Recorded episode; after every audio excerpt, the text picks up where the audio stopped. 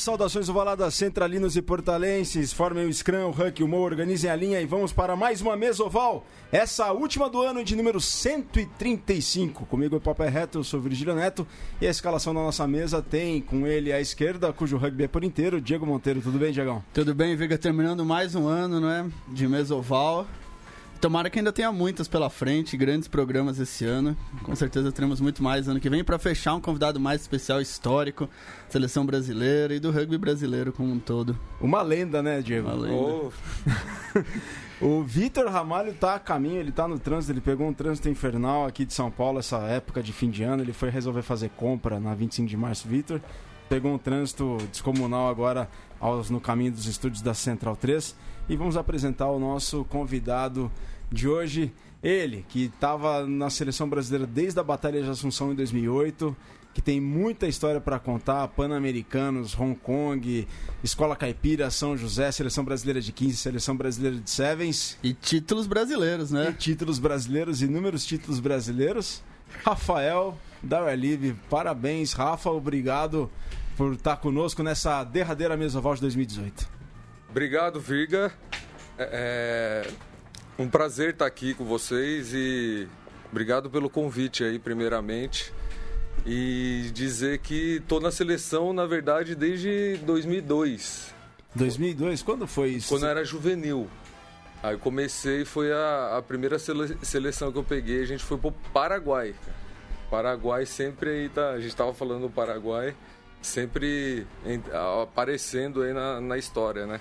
Sua primeira seleção foi a Juvenil, 2002, você foi pro Paraguai. Foi um sul-americano então que você foi jogar lá? Foi um sul-americano que a gente foi jogar. Quem era aquela seleção? Quem, quais, os que Olha, faziam parte? Tinha alemãozinho do SPAC, tinha Henrique, é, tinha bastante garoto do São José nessa seleção. O Pelo, o Tanque, o Putin, tinha bastante gente aí que, que ficou muito tempo no cenário nacional do rugby aí. E essa foi minha primeira participação lá. Fomos lá e perdemos do Paraguai. Quanto? Cara, foi uns 30 e poucos a, a zero, assim. Tipo isso. Treinador era? Treinador era o Rafão, cara. Rafão da, da ilha. Ah, que Rafael era do São Simão. José, Rafael Simão. Hum. Ele que era o treinador. Aliás, as é. pessoas falam muito hoje dos All Blacks, do Racing, da Jorge. Lembro da fazer vários programas só falando das, dos embates entre Brasil e Paraguai, do juvenil, no sul-americano. Foi uma dificuldade para ganhar do Paraguai primeira, as primeiras vezes. Foi, foi. Foi terrível, cara. É... Quando eu comecei a, a jogar rugby já tinha esse tabu já, né? Já, já trabalhavam com essa com esse mito do Paraguai. E eu falava, não, mas o Paraguai mesmo, eles jogam bem. Porque antigamente eu, eu não tinha muito. Não tinha YouTube, não tinha internet que nem é hoje. Nem é tão antigamente assim, né? Que a gente estamos ficando velho. Mas é, eu lembro que, pô, eu lembro. Quando a gente era juvenil, a gente tinha uma fita é, cassete de Aí chegou o Vitor Ramalho. A gente tinha uma fita, era Nova Zelândia e, e, Inglaterra. Aquele jogo histórico que o, que o Lomu faz aquele try pisando no cara. 95. E era o único jogo de rugby que eu tinha visto na vida, entendeu? Eu fui ver rugby mesmo, de verdade. Foi na foi em 2000, foi em 2001. 2001, 2001 2002 a gente foi para Punta del Este com São José e daí eu comecei a ver aqueles times argentinos, uruguaios jogando rugby, sabe? Fazendo aquelas coisas loucas assim de Seven, né, cara? E ali que eu vi, falei, caramba, é assim que joga, cara. É assim que joga o rugby mesmo, sabe? E foi, foi um dos lugares que, que me fez pegar gosto mesmo, assim, pelo esporte, de verdade, foi naquele Seven de punta. Mas isso você já tinha começado no rugby já há quanto tempo antes desse Seven de punta? Como eu, é que foi sua iniciação? Eu comecei no rugby no ano 2000, cara. Em 2000. Na verdade, eu já tinha começado antes. Com 13 anos de idade, eu comecei a jogar rugby. Meu irmão já jogava lá em São José. Tem a famosa Praça Cruzeiro do Sul lá. Praça Cruzeiro do Sul, e é, a é gente... conhecida como outro nome também, né? Não, não. Ah, não. Ah, tá, tá, essa, tá, tá, essa tá. é outra. Essa é outra. Essa não é a que é inclina, que o campo era inclinado. Essa aí é o Maconhão, né? O Maconhão, ele é um campo ali, uma área que, que tem o- dois campos assim e chamam um, um campo de Maconhão e o outro de Baganinha. e ali, pô, a gente treina até hoje no Maconhão, que na verdade a gente tá chamando de Praça do Rugby agora. Estamos né, tentando mudar esse nome aí. Mas colocaram as traves pra gente ali, né? Enfim, Mas ele continua meio.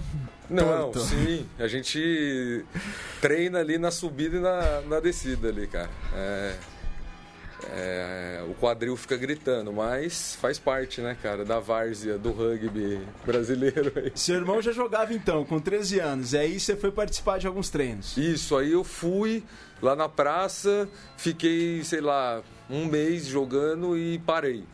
Aí depois, e eu corria bem, eu, eu estudava numa escola lá, que é o Instituto São José. E, e eles influenciavam muito o esporte lá, assim, tanto é que eu conheci o Putin lá.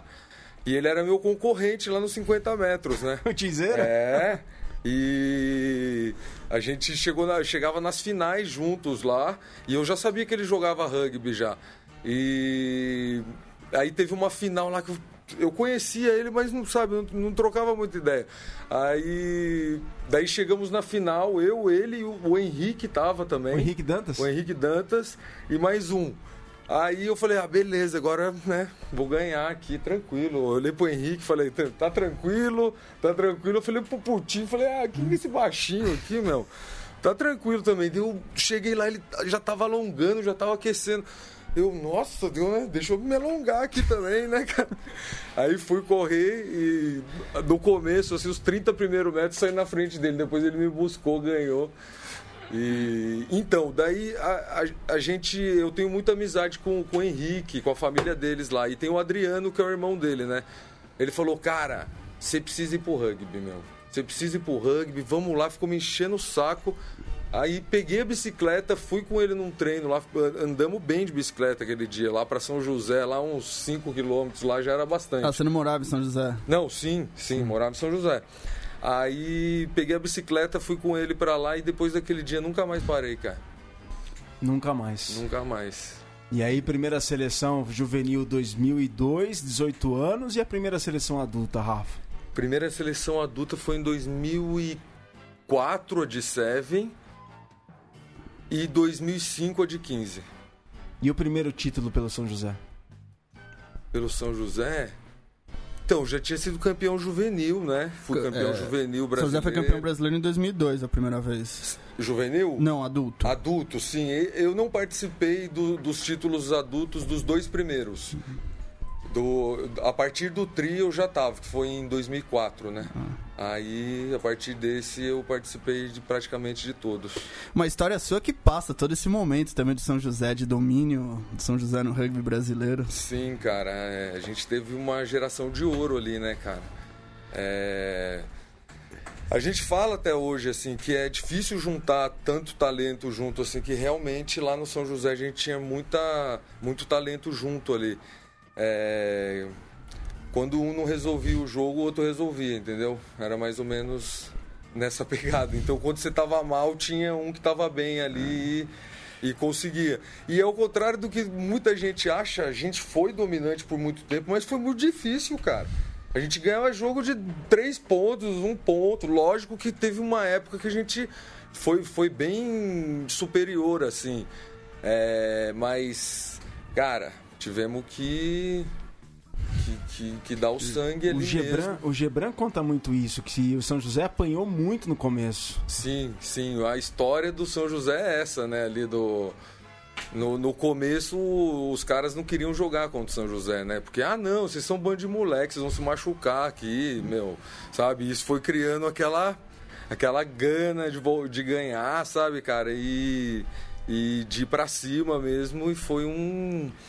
Foi um incentivo, com certeza. E o que, o que você acha que fez surgir essa geração? O que foi essas pessoas, esse grupo? O que você acha que foi o elemento decisivo pra. Cara, é, eu já entrei com a geração vitoriosa já do São José. É, tanto é que, pô, os meus ídolos no rugby são aqueles caras que eu vi começando jogando ali. Machuca, Spani, Fabinho, é, Carly, Tonhão, sabe? Os caras de outro time, entre outros, né, cara? Pô, é, Edinho, são caras que, que, a gente, que eu me espelhei muito ali no começo para poder tá, tá continuar o trabalho deles, que é o que a minha geração fez. É, uniu o que eles tinham de, de talento de, de gana de vontade, de organização e de querer fazer um clube, clube mesmo, assim, buscar patrocínio, enfim, sabe? Foi, foram as pessoas ali, né, cara? Foram aqueles caras que viviam o rugby e viviam o clube que, que fazem, né, cara? Que, por exemplo, o Mal Malta até hoje ele é um cara que tipo, ele vive aquilo, né, cara? É, você ele também é está com a camiseta de comissão técnica aí, né? É, então, eu tô. Eu trouxe aqui uma, uma camisetinha de, de, de, presente, mas, cara, eu assim. Tem uma câmera aí na sua frente, Rafa. Se puder mostrar ali na câmera Aqui, ó. Aí. É. Eu peguei da minha, viu? Mas tá aqui. é, comissão técnica, mas assim, Cara, eu vejo muita gente se aposentando aí. O fala, ah, me aposentei agora. Tipo, esse dia não vai chegar para mim, cara, porque eu acho que um jogador de rugby, ele não se aposenta, cara. Não acaba o negócio, entendeu? Você vai jogar veterano, você vai sempre estar tá batendo a bolinha. Então, esse dia não vai chegar para mim, né? Eu, eu vou falar, vou me aposentar. E a gente estava conversando aqui no, no antes aqui dos bastidores sobre o, o Seven do Spa, que o, o Virga falou que, que eu tinha jogado bem e tal.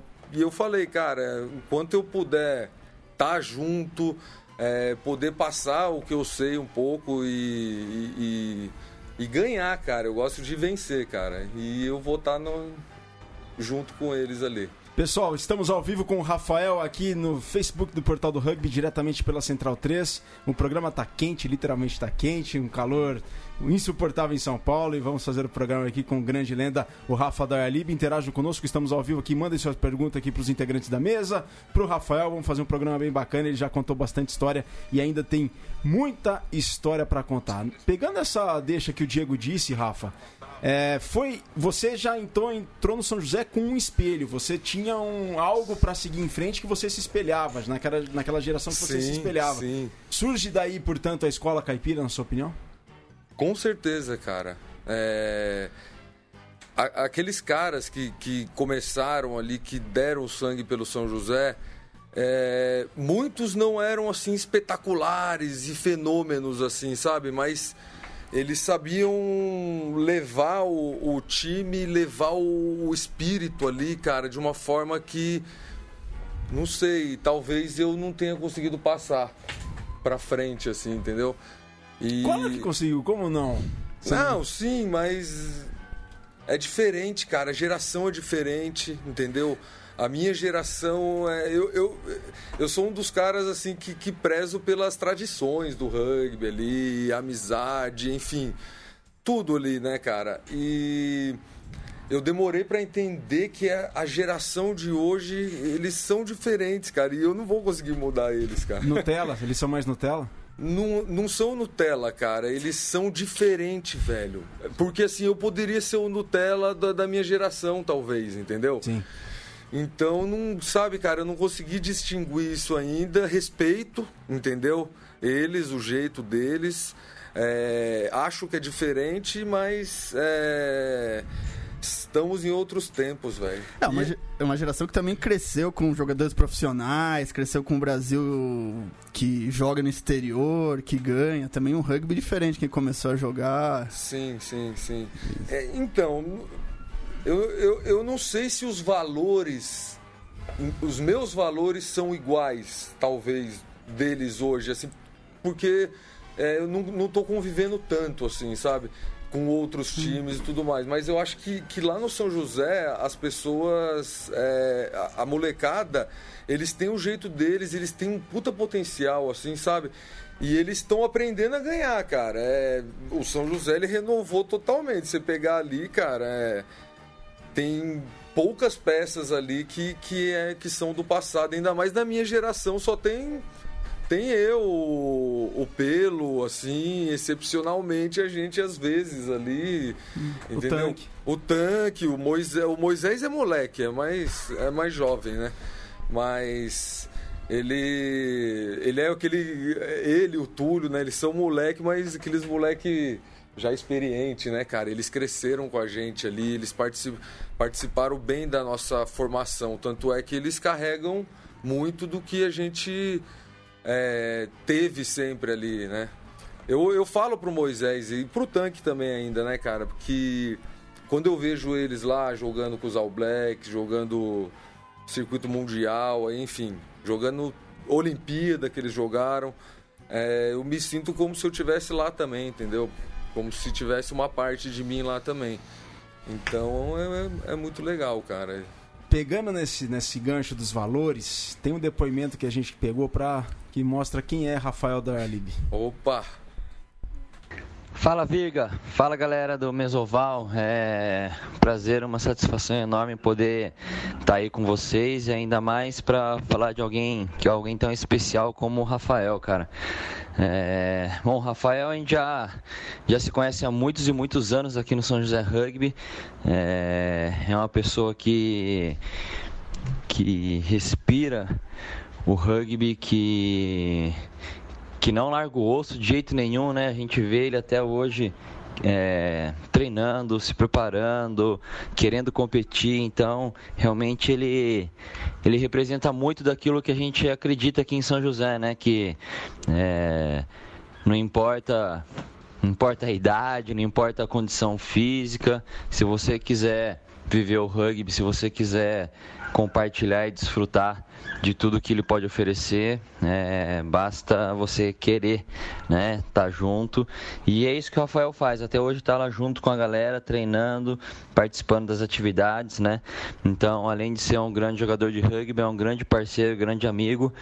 Então é isso aí, Rafael. É nóis, cara. Grande abraço aí e capricha nas histórias caipiras aí. Valeu, galera. Um abraço.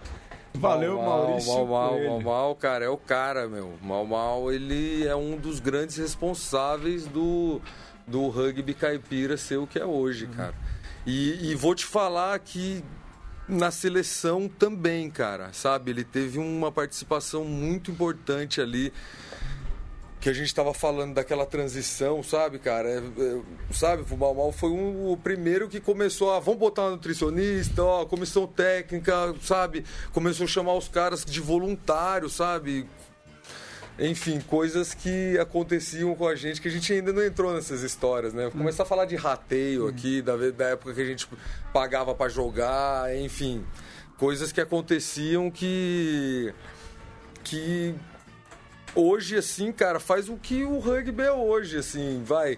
Podemos colocar que fizemos o trabalho sujo ali, entendeu? A gente eh, lutou por, por, por, por muito que é hoje o rugby, sabe, cara? A o gente Henrique, tinha esse, esse, esses desejos. O Henrique, na, no Pan de Guadalajara, tem uma frase dele fenomenal que ele fala o seguinte, abre aspas. Isso depois de um jogo lá no Pan de Guadalajara. Abre aspas. A gente já roeu muito osso Agora comemos carne de segunda. O pessoal de 2016 vai comer o filé mignon. Exatamente, cara. E a gente já tinha essa consciência, é, sabia que, que geração estava chegando, tinha coisa para acontecer.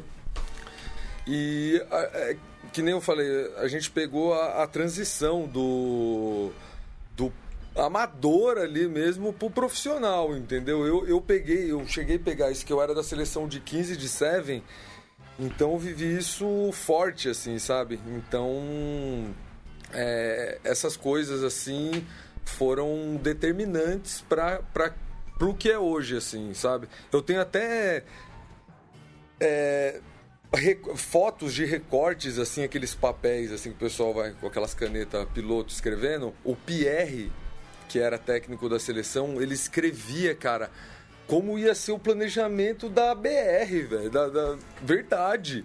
Eu tenho essas fotos assim, do tipo, ó, ó aqui vai ser o rateio, é, aqui a gente vai fazer assim, e depois a gente tem que buscar patrocínio, né? Daí tem assim, falando, ó, tem que buscar patrocínio, tem que ser assim aqui. Aí a gente consegue dinheiro para fazer isso e, sabe, tem o plano de negócios do. Da BR. Da BR, da, daquele momento, na verdade, do, do ciclo que foi até 2008, 2009, que a gente chegou no, no Sul-Americano lá, foi isso, cara. Entendeu? Não foi pessoal lá de dentro lá. Foi ali a, a, a, força da galera ali, sabe? Tinha uns caras que eram mais velhos, que encabeçavam mais as coisas. Mocho. Que, Mocho, o Ige, o Dani.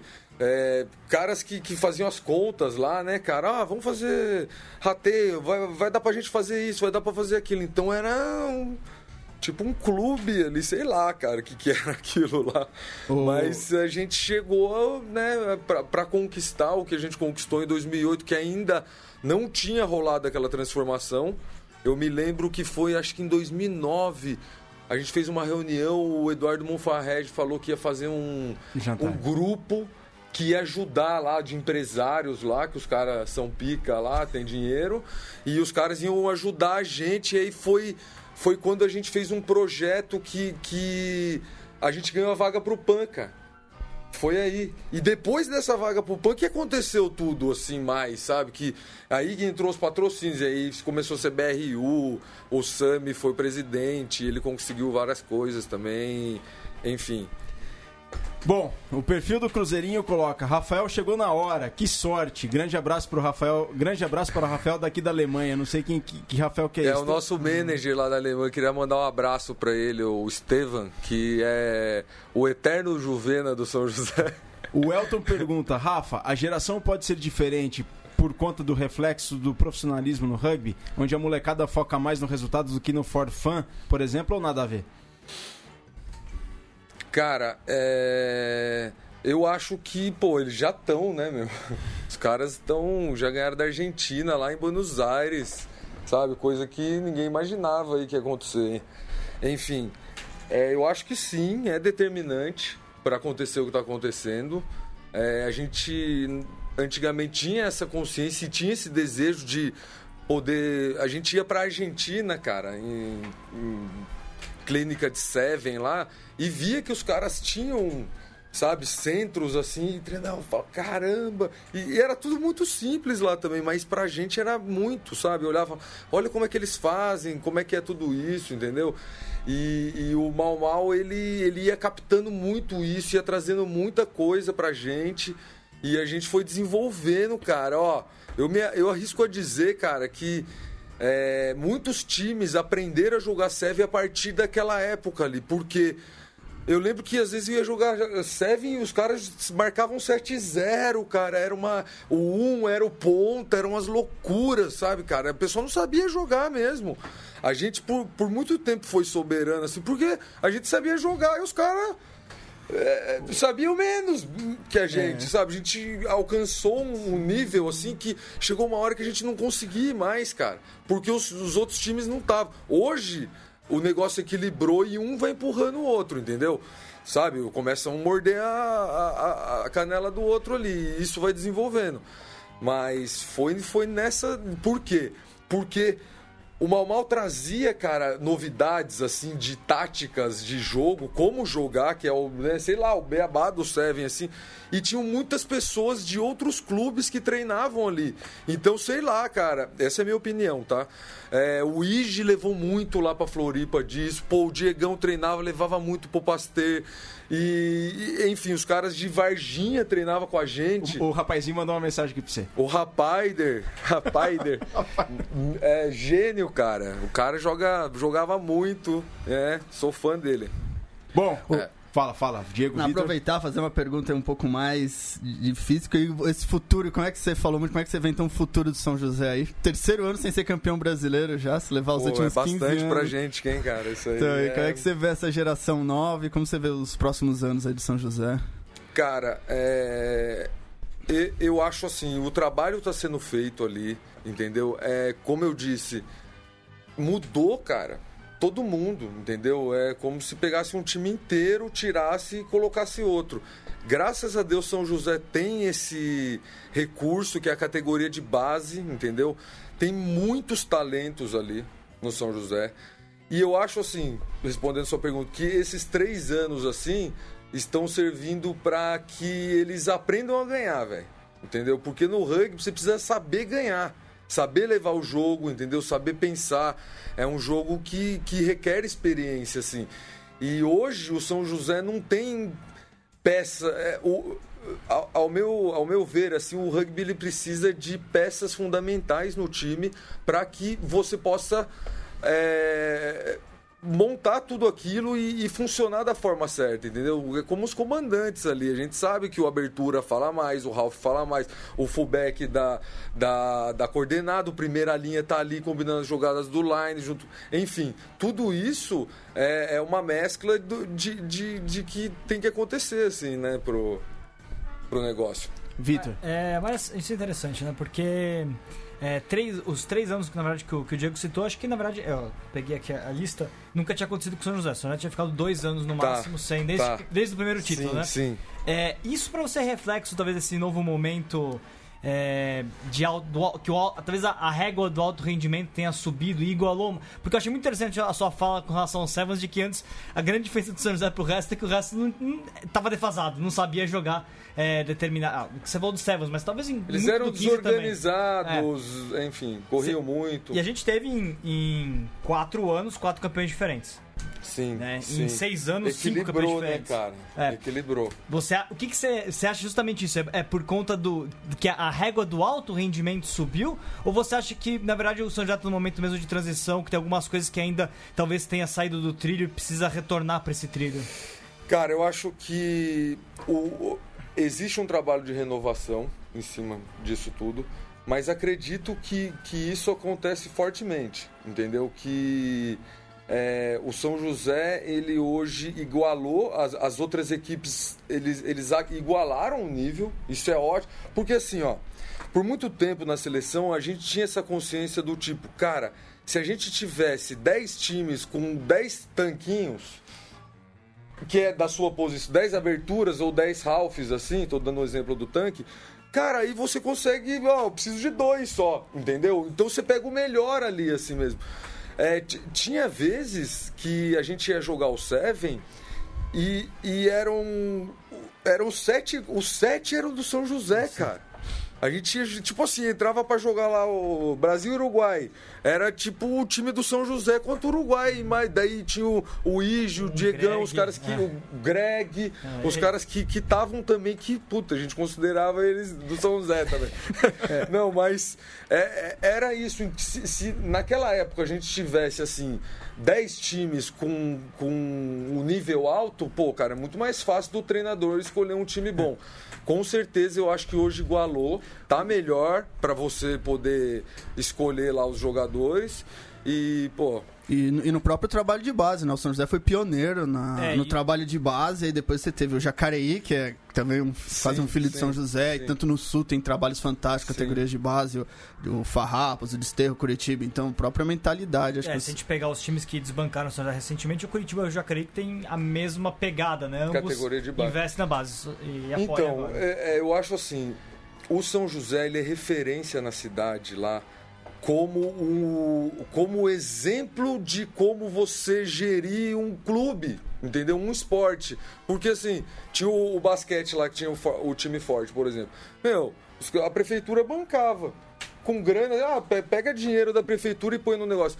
Aí eles falaram assim: é, ó, vocês têm que. Botou o rugby como exemplo falou assim: ó, vocês têm que fazer como o rugby, porque o, o, São José Rugby, com essa geração, aquela vontade que a gente falou, daqueles caras antigos, eles, eles de uma forma muito organizada, eles criaram força com, com a cidade, com a prefeitura, para poder angariar fundos, é, conseguir campo, conseguir coisas assim, que, que é um trabalho que tem que ser feito que, por exemplo, o Jacareí se espelhou com, sabe, cara, teve é, é, a nossa escola ali para poder fazer o que eles fazem hoje, assim.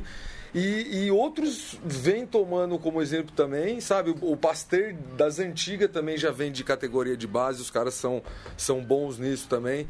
Então, é, tudo gira em, em torno disso, assim, mas.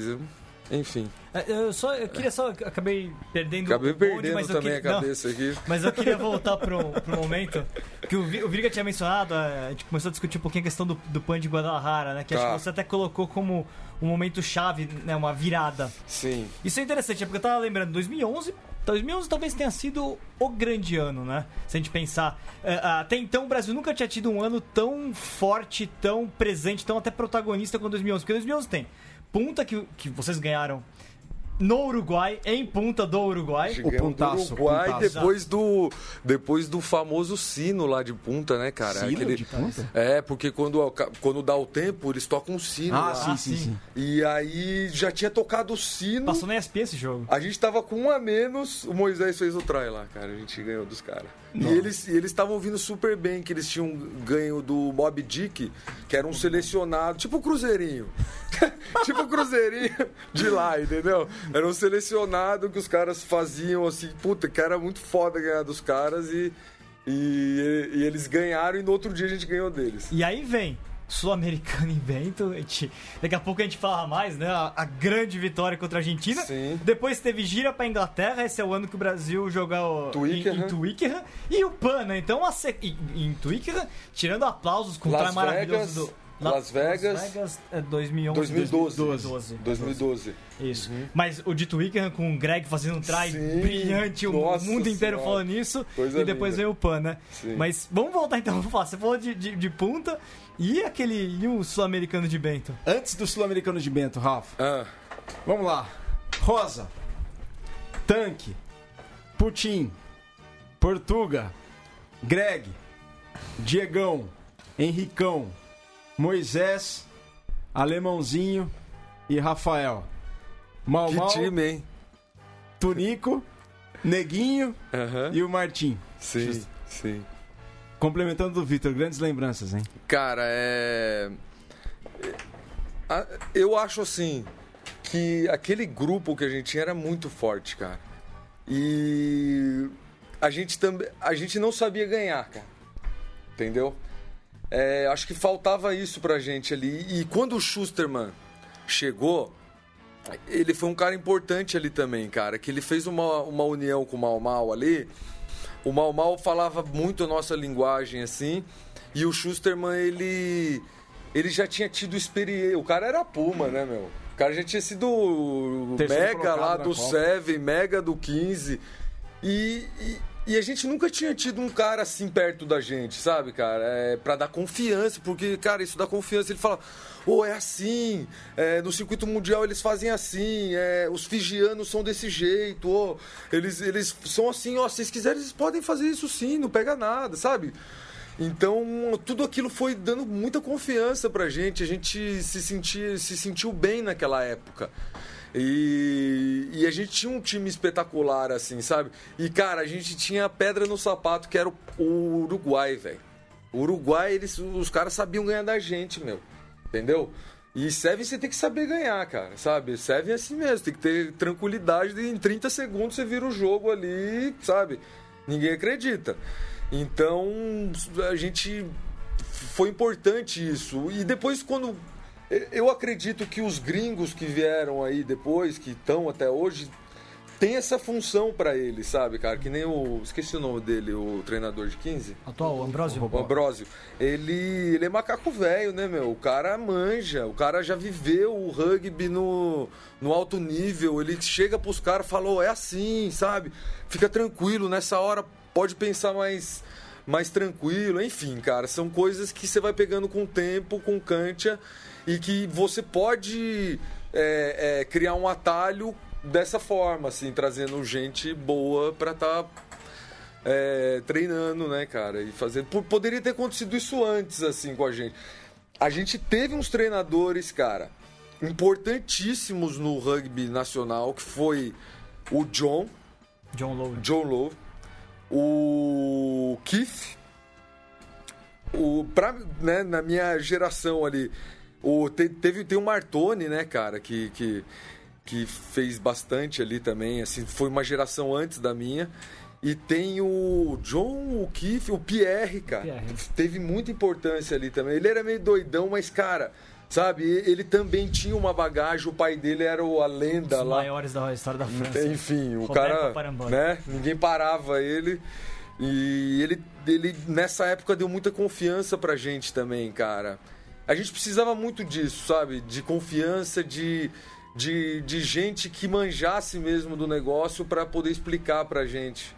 Qual era o caminho, né? Tanto é, cara, que assim, ó, eu na minha profiss... na minha, né, na- na minha vida como jogador assim, eu comecei a entender, assim, é, é- é porque assim, os treinadores também eles estavam aprendendo junto com a gente. Tanto no São José, do meu clube, quanto no- na seleção. E o rugby Com- mudando muito rápido. e o mundo rugby inteiro. mudando, tava todo mundo aprendendo, assim, sabe? Então, é, é, muito, de- muito de, dessas coisas, assim, passavam por, por gente que precisava dar confiança pra gente, assim, sabe? O negócio ficava meio, meio estranho, assim. É. Aliás, isso é interessante, né? Porque do primeiro momento que você jogou Sevens pra seleção brasileira até o último, você sentiu não, não, só o Brasil, mas o cenário inteiro mudando. Porque o Sevens foi, o Sevens foi amadurecendo ali no cenário internacional, com uma modalidade efetivamente é, especializada, talvez, né? Então, aí respondendo a pergunta que, que ele tinha feito sobre se, se eu acho o profissionalismo determinante, assim, e tudo mais, é, eu sou meio... meio eu, eu gostava mais de, de antigamente, cara. Lógico. Tanto é que foi o que me fez até me, me afastar, assim, na época que eu, que eu parei de jogar na seleção. Que eu já tinha jogado aquilo muito tempo, já estava muito tempo, daí comecei a receber muita cobrança, era muito. Sabe, o negócio começou a mudar. Eu falei, opa, acho que, que isso aqui não é pra mim, não, meu. Eu gostava de, de como era antes, né, cara?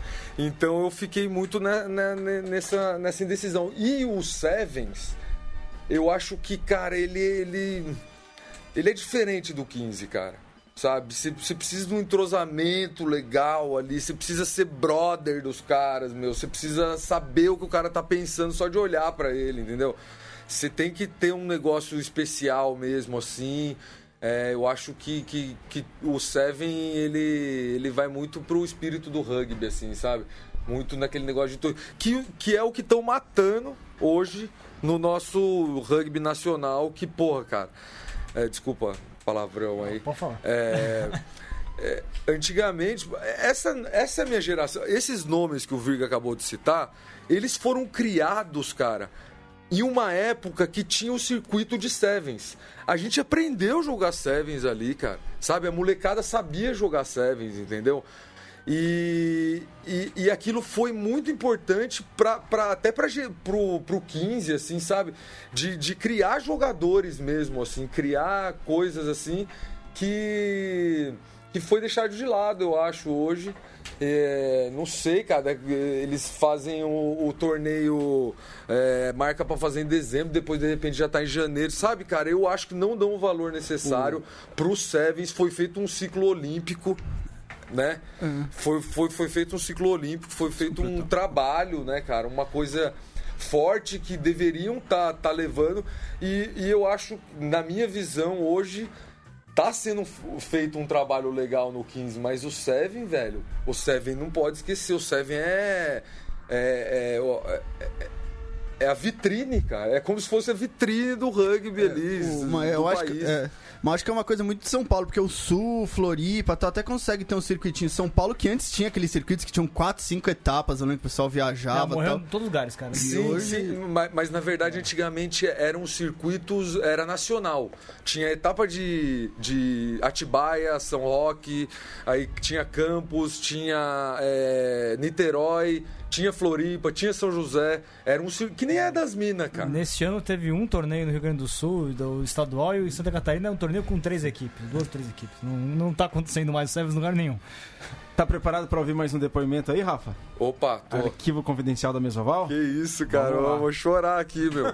Tem a ver com o que você falou com valores, viu? Tem a ver com o que você disse sobre valores e a sua ideia positiva. Beleza. Rafa do Alib é um cara que tem uma, é, uma energia. É, muito positivo assim, de luta. É um cara que tem um espírito de equipe muito forte, sempre positivo.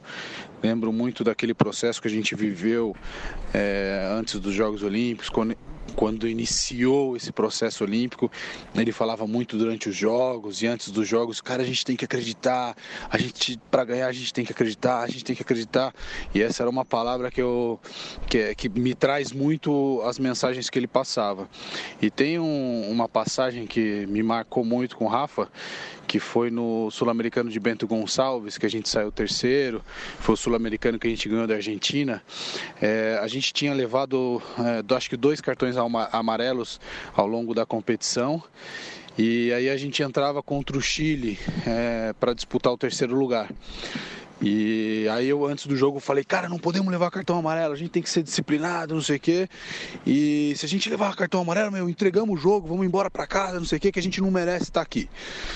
E aí tá um jogo difícil contra o Chile, a gente toma um try e leva um cartão amarelo. E aí eu lembro que eu tava muito nervoso e aí me virei para falar alguma coisa, para xingar assim, o Rafa olhou para mim assim e falou: "Portuga, Portuga, calma, calma, calma. Junta aqui, junta aqui, junta aqui". Juntou todo mundo e olhou assim pro olho de todo mundo e falou: "Cara, vamos ganhar esse jogo. A gente tem que pegar a bola, fazer um try e a gente vai ganhar esse jogo". E aí uma energia que eu tava ali meio negativa, né, querendo dar uma, uma bronca, pum, me virou a chave e aí o Putin faz um try, né, logo na, no chute de saída. E vai o jogo para prorrogação e a gente faz o try com o Moisés e ganha e ganha do Chile na prorrogação. E aí me marcou muito esse momento, assim, né? Como diferentes pessoas, diferentes personalidades conseguem liderar em determinados momentos, né? Eu ali, capitão, achando que tinha que, que sempre dar uma palavra, e naquele momento o Rafa liderou o time, e eu tenho certeza absoluta, sou convicto de, de que a gente só ganhou aquele jogo por, esse, por essa energia, por esse espírito que ele passou. Então o Rafa me marcou assim muito nesse sentido. Fernando Portugal. Fernando Portugal, o ídolo também, cara. É, é desses caras que eu sou ídolo, cara. Os caras falam assim, ô, oh, oh, e o o Dan Carter, eu não, eu não sou muito ligado no nome dos jogadores. Eu assisto, assim, rugby, mas não sou... Não, meus ídolos são os caras das antigas, Machuca, Portuga, enfim. Falando em cara das antigas, a gente tem que separar um programa só para falar os comentários da galera aqui. Só para começar, ó, é, primeiro de tudo, o o Baeta, grande Rafael, um exemplo de atleta batalhador, um verdadeiro rugby, direto de El Pajareços, Catalunha. O rapazinho tá conosco, o Wesley, o Chitão, o Spani. Faz parte da história dos grandes jogadores da linha do São José. Simão, Portugal, Machuca, Pelo, Putin, Tanque, Moisés Túlio, rápidos e que buscam traia a todo momento. Mais o irmão para a vida toda. Queremos ouvir alguma história boa. Abraços a todos. Felipe Mota, boa. Rafa, os Caipira F asterisco. Neguinho, grande. Boa, Rafael. Abraço em todos aí, Neguinho. Mal Mal, Duda Padilho, Rafael, o novo Fabinho Calengo da geração 19 anos. Orgulho de ter esse cara no espírito do nosso clube. Parabéns, Rafael. Se essa garotada se espelhar em você, as vitórias virão com um significado muito, muito mais saboroso. Muito obrigado. Greg, o Rafael, o cara mais seguro do rugby brasileiro, irmão de coração. André Nogueira, Rafael, Caipira Raiz. O Castellani da ESPN, abraços pro Rafaelis do, Cruze do Cruzeirão. Tanque, lenda, parceiros de batalhas e vitórias. O Pão, Rafael, lenda do rugby brasileiro, Caipira Raiz, Rony Castro. Final de semana aconteceu a Taça Baré de Rugby em Manaus. Agradeço ao pessoal do Bebarians pela oportunidade. Agradecer também ao pessoal do Grua pela recepção. São José levou a taça. Valeu, galera. E o Gustavo Jordão, grande cabeça, Rafael. Pô, Você só deixou amigos no rugby, Rafa? Com certeza. Eu fiz muito amigo no rugby. Foi é e ainda um do, das maiores motivos de eu jogar rugby é fazer amigo, sabe? Eu sempre fui amigo muito do, do pessoal dos outros times. E, meu, gente falando aí, tipo, O Greg também, cresci vendo. Ele é mais velho que eu, né, cara? o Greg trouxe o rugby Cre- pro Brasil. cre- cresci vendo ele jogar, cara, na linha. Ele já jogava um rugby pra frente, assim, sabe? Nossa, sempre fui muito fã também. É, pô, cara, sem palavras aí. Você treinaria, você treinaria com a equipe do Naro hoje? Se fosse o Naro na sua época lá, como é que, como é que você vê esse movimento todo aí, Rafa? Cara, eu treinaria, né, meu? Se tivesse que treinar. Eu não. Eu, eu nunca treinei muito, cara. Você eu nunca já- gostou de treinar? Eu nunca malhei muito. Ah, malhou. Eu nunca fui muito pra academia, assim. Eu, na verdade, eu tinha tipo um dom natural mesmo, assim, porque eu não, não malhava e isso acabou eu me, me cobrando depois, porque é, eu jogava com os caras que malhavam, né, cara? Então, pra eu jogar no nível deles, talvez eu tivesse que me esforçar um pouquinho mais, entendeu? Aí chegou uma hora que eu acabei me machucando, mas eu demorei pra me machucar. Fui me machucar com 30 anos. O que, que você machucou? Eu tive hérnia inguinal aqui. A Mari mudou tua cabeça? Ó, o amor da minha vida. Mariana ah, Ferri Dávila. meu, com certeza ela é, me ajuda muito hoje, assim, em alimentação, em, nessa parte de, de treinar, ela me incentiva muito, entendeu? Mas você falou do Nara aí, ué, se quiserem me chamar pra treinar aí, tiver uma pontinha aí na, no Seven de punta e de vinha, só chamar que eu vou lá treinar. É só falar com o Portugal. Ele mandou um depoimento pra você. é Só... Vai Eu ter que que eu- fazer o bip test, o teste de supino, Não, agachamento. pega nada, eu acho que eu consigo tirar uns dois, três moleque lá, cara. Você tem Tô algum brincando. arrependimento, Rafa? Arrependimento? É. Cara, sim, eu, eu, acho que eu poderia ter ido um pouco mais ainda no rugby, mas. Cara, é, é até um ponto assim que eu, que eu, eu vim pra cá pensando em, em tocar nesse assunto. Não sei se vocês já conversaram sobre isso aqui, Não. enfim. É, eu acho assim que a cabeça do jogador ela não é vista pelo, pelo, pela, pelas autoridades máximas. Porque. Cara, é difícil pro jogador, meu. Entendeu? Você jogar no alto nível é difícil pra caramba, cara. Você tem que se doar muito. E. Tudo bem, cara. Você dá grana e, e, e- e tem um trabalho ali que eles fazem um trabalho legal pra poder ter os jogadores ali. Eles tinham que fazer um pós também, entendeu? É, cara, trabalho até com psicóloga, sabe, cara? Eu, eu de verdade, quando eu, saí, eu saí assim. é, super confuso, assim, sabe? Eu tinha muita coisa pra fazer, eu, eu tinha muita cobrança da parte da minha família que eu tinha que trabalhar, sabe, cara? É, Eu acho que, que é, essa molecada não tem é, é, educação financeira, cara, sabe? Eles não sabem, meu. Sabe por quê? Porque isso bate muito no coração, velho. Entendeu? Isso é, é, de você jogar na seleção é muito legal, cara. Tudo isso que eles vivem é muito legal, eu já vivi tudo isso, é massa pra caramba, cara. Só que uma hora acaba, velho. Entendeu? E pode acabar assim, ó, com, com uma lesão, velho. Entendeu? E aí, meu, e aí o suporte, cara, pra aquele moleque que tá ali fudido e, e, e, sei lá, vão dar mais uns, uns carência aí de seis meses de, de convênio e depois, meu. Como é que vai ficar a cabeça desse moleque, entendeu? Como é que, como é que vão tratar ele? Será que vão ajudar de alguma forma? Eu acho que, que deveria ter mais olhos pra isso, entendeu? É, é, pra cabeça mesmo, cara. Isso é interessante, né? Porque a gente chegou num, num profissionalismo que não é bem um profissionalismo, né? Porque a gente tem a seleção profissional, mas se a- o jogador não se mantém ali, e a, e a cobrança é cada vez mais cedo. A gente tá buscando jogadores mais jovens que depois também estão abrindo mão de coisas, né? Exatamente, abre mão de faculdade, abre mão de oportunidades, de trabalho. Eu já vi muitos talentos em São José, assim mesmo, que, cara, é- é, o moleque ia jogar lá e explodiu o ombro, cara.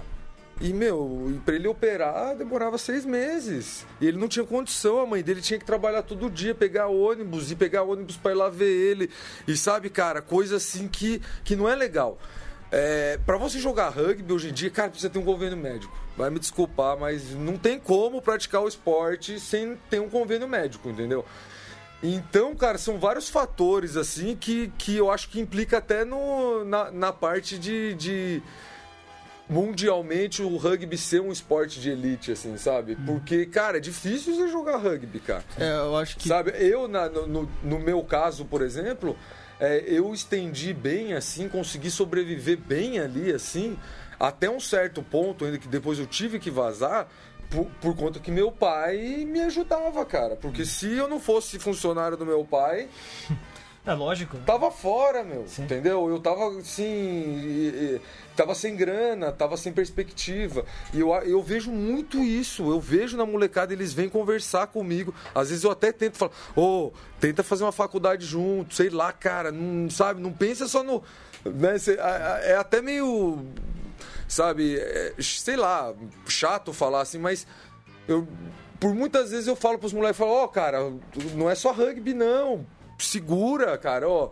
Se tiver que dar prioridade uma hora, dá, dá lá pra sua escola, entendeu? Dá lá pro seu trabalho, às vezes, porque, cara, se, se, te, se você saiu fora, cara, meu, ó, hoje, cara, Ninguém mais lembra do Rafael, velho. A gente lembra. Obrigado aí, vocês me botaram como lenda e tudo mais. Mas você chega na, na, na, na geração nossa, vocês perguntam pra mulher. Eles não me conhecem.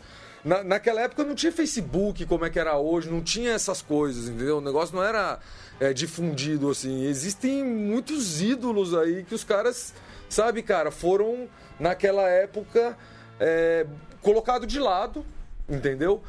para que se fosse colocado um projeto para frente. E eu acho, na minha opinião, que o caminho era esse mesmo, mas eles poderiam aproveitar melhor os mais velhos.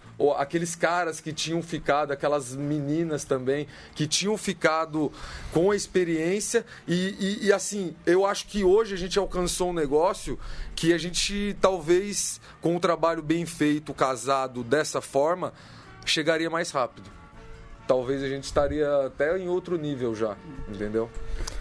Bom, estamos aqui, faltam 10 minutos para o encerramento do programa. O Rafael está ainda conosco e tem alguma história para contar. O pessoal perdeu aqui, Rafa. Essa história da garrafada em Assunção, no Paraguai, em 2008, na Batalha de Assunção, que então. o Vitor tratou recentemente, mas esse episódio da garrafada aí. Ontem alguém na nossa reunião, né, Vitor, mencionou essa garrafada, não mencionou? Foi o Alê, não foi? Foi o Alê, foi. É. Foi o Alê. O que, que foi essa garrafada aí, Rafa? Cara, é 2008 foi. Eu, eu já tinha jogado. Minha história, vou contar rápido, tá? Minha história no Paraguai tem história longa lá, cara. É, em 2005, quando eu fui jogar o Sul-Americano de 15, primeiro, o primeiro Sul-Americano, eu quebrei a fíbula, cara, contra o Paraguai na final, contra os caras. Tomamos um pau deles. E aí quebrei a fíbula, fui pro hospital. E eu o Japinha nessa, nesse campeonato quebramos uma perna. Fizeram uma cumba lá pros dois pontos, um de cada lado lá, a gente brincou. Aí, beleza, quebrei assim. Aí eu me recuperei rápido. Depois de três meses, eu fui jogar o Sul-Americano de Seven aonde? Paraguai. Paraguai. E aí o que aconteceu? Eu, eu já tinha jogado nesse ano o, o Seven de punta pelo São José. E eu tinha dado uma zoadinha na, na, no ombro aqui, cara. Tinha, tinha ficado meio ruim. E aí fui jogar, fui convocado para a seleção de Seve, fui jogar o, o sul-americano lá e contra o Chile fui passar uma bola assim, caí de ombro e quebrei a, a clavícula, velho. E aí fui pro hospital lá, sabe, entrei na, na, na ambulância, o cara metendo, pô, calma aí, meu, tá doendo, sabe? De, despacio, despacio, enfim, cheguei no hospital, sem, deitei lá na maca, ela falou, pera aí que o ortopedista tá vindo. Eu nem tava pensando em nada, eu, mas eu já tinha visto que era o mesmo hospital. E aí eu tava lá de short da seleção, do mesmo jeito, assim, sabe? Deitado na maca assim, aí me chega o mesmo médico, cara. O, meu, o ortopedista dele olhou para mim e falou, não creio.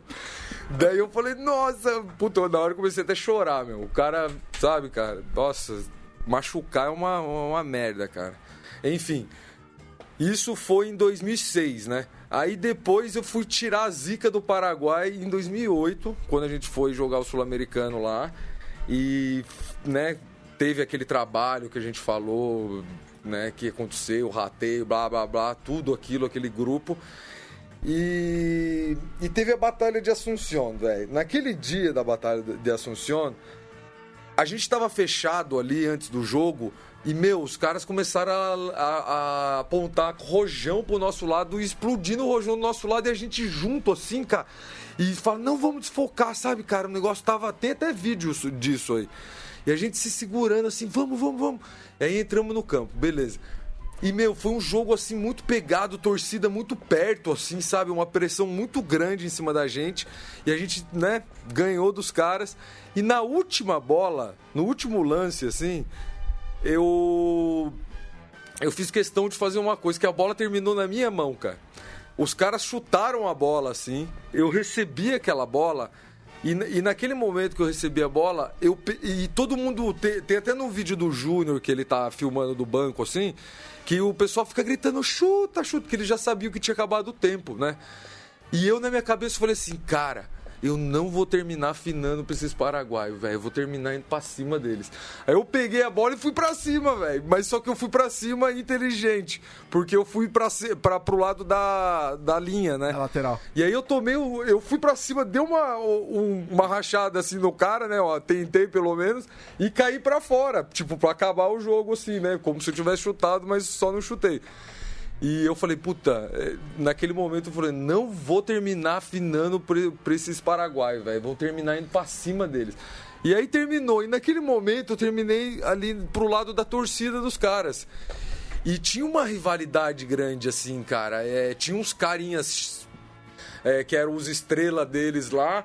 E tinha o capitão deles que o cara era folgado pra caramba, cara. E eu, tipo, errado, né, cara? Fui lá tirar uma com ele, né, meu?